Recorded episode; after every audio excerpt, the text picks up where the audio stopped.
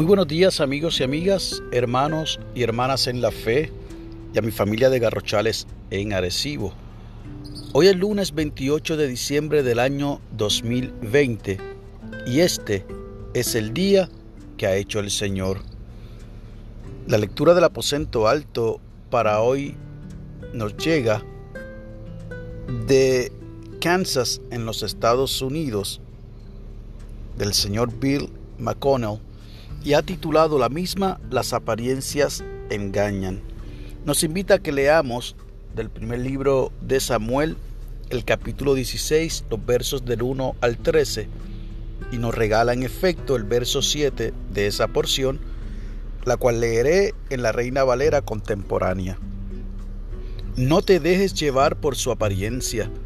El hombre mira lo que está delante de sus ojos, pero yo miro el corazón. Nos dice el señor McConnell, después de un viaje en motocicleta de casi 1500 kilómetros, llegamos a un pequeño pueblo de Wyoming, en los Estados Unidos, y hallamos un lugar agradable donde alojarnos. Hacía frío y llevábamos vestimenta de cuero y bandanas. Algunos de nosotros no nos habíamos afeitado y estoy seguro de que los huéspedes del lugar escucharon llegar nuestras motocicletas aunque no le dimos importancia, sí teníamos la apariencia de motociclistas rudos. Nos dice el señor McConnell.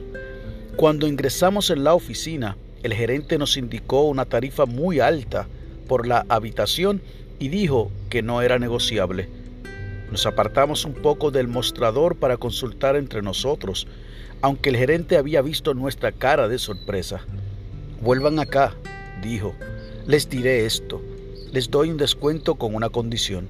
Prometan que no van a causar daño aquí. Estuvimos de acuerdo y luego nos reímos de buena gana. Nuestra apariencia de motociclistas parece despertar cierto temor en algunas personas, pero si solo prestamos atención a la apariencia exterior, podemos ser engañados. Para la gente, David no tenía el aspecto de un rey.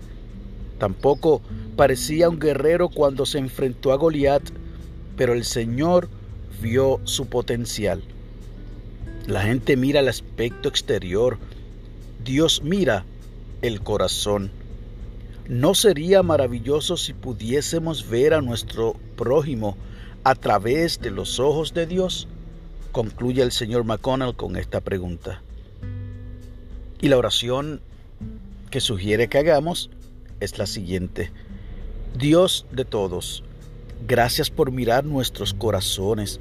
Ayúdanos a no juzgar a los demás por su apariencia. Amén.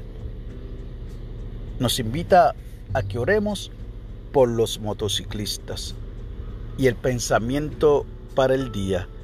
Hoy intentaré mirar a los demás como Dios los ve. Esta ilustración del hermano McDonald de, Kansas nos hace nuevamente retomar ese mal hábito que tenemos algunos y algunas de dejarnos llevar por las apariencias. Y en efecto, las apariencias engañan. Engañan en el aspecto negativo y en el aspecto positivo. Porque muchas veces ¿Quién de nosotros no hemos juzgado a alguna persona por su apariencia? Lo podemos aplicar en este asunto de los jóvenes que están tatuados o que llevan algún tipo eh, de prenda o piercing, como le llaman hoy día, o que si el pelo largo, que si la barba, o que su, su ropa eh, color negra completa o su apariencia eh, ¿verdad? por la vestimenta. Mas sin embargo, cuando hablamos con ellos y con ellas, son personas nobles de un gran corazón. Oiga, pero asimismo, cuántas personas bien vestidas y quizás, ¿por qué no decirlo?, con traje y corbata, y nos han salido personas con corazones oscuros, con pensamientos inocuos, que planifican y maquinan para de alguna manera hacer mal a otros en la esfera privada como en la pública. Ejemplos nos sobran y nos han sobrado por las últimas décadas en el gobierno de Puerto Rico y los políticos corruptos. Pero ¿sabe qué? Hoy es día de que podamos hacer el intento de mirar a los demás con los ojos de Dios y podamos, al igual que lo hizo Jesús, tener misericordia de aquellos y aquellas que son rechazados y que son juzgados por su apariencia.